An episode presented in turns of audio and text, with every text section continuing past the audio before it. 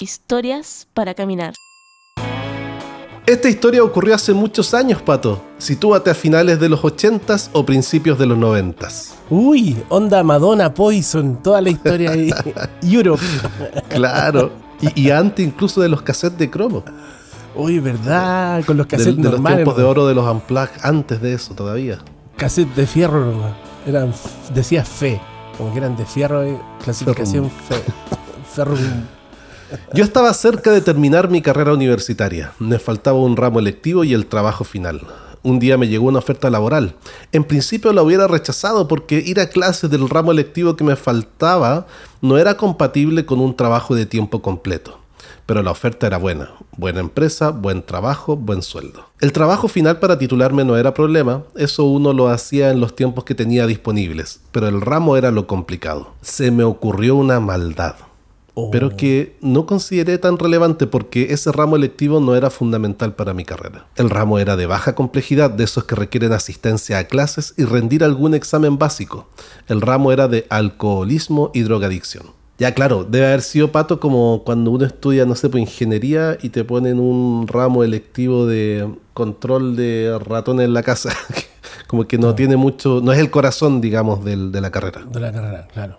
Oye, a todo esto yo quería preguntar, porque me acordé de los créditos, no de los créditos para, para estudiar de dinero, digamos, con los, los créditos que habían antes para...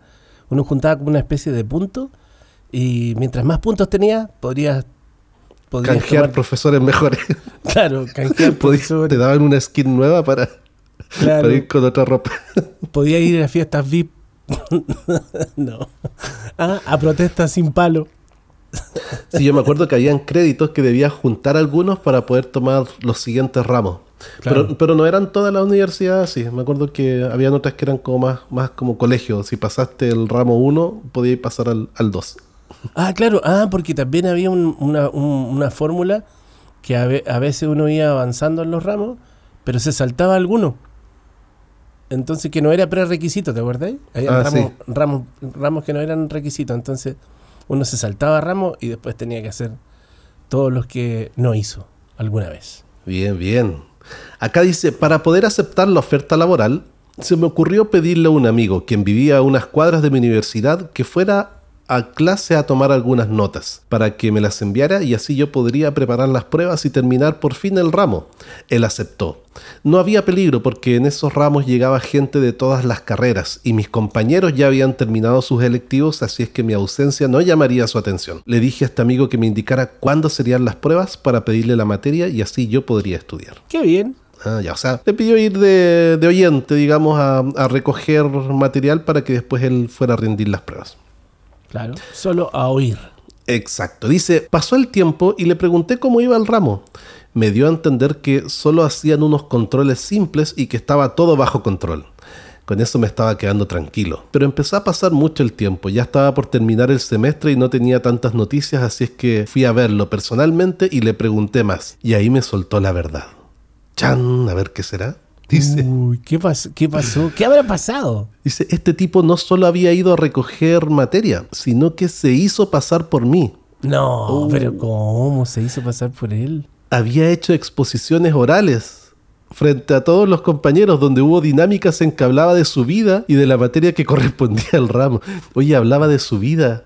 ¿Cómo, cómo puede Pero hablar ¿cómo? de su vida? O sea, le inventó un personaje a ese nombre. Eh, él era el impostor y se estaba haciendo pasar por un compañero y le inventó hasta el personaje y todo. Aunque quizás trató de, de contar algo parecido a, lo, a la vida de este amigo de verdad. No sabemos. Claro. A ver, va- vamos a ver qué nos dice. Dice, después descubrí otras cosas. Y todo esto porque un día llegó a mi departamento un estudiante de ese curso a dejarme un currículum indicando si lo podía considerar para mi empresa. Yo jamás tuve una empresa. Oh, ay, entonces... No, lo mintió, mintió. Tío, El impostor charlatán. Era un mitómano. Preguntando a más gente descubrí que este tipo había dicho que tenía una empresa, se había hecho el alumno preferido por la profesora, prometió considerar a los estudiantes, a sus compañeros para la empresa, siendo que yo jamás había tenido una. Este tipo, a quien le pedí un apoyo muy específico, terminó haciéndose pasar por mí.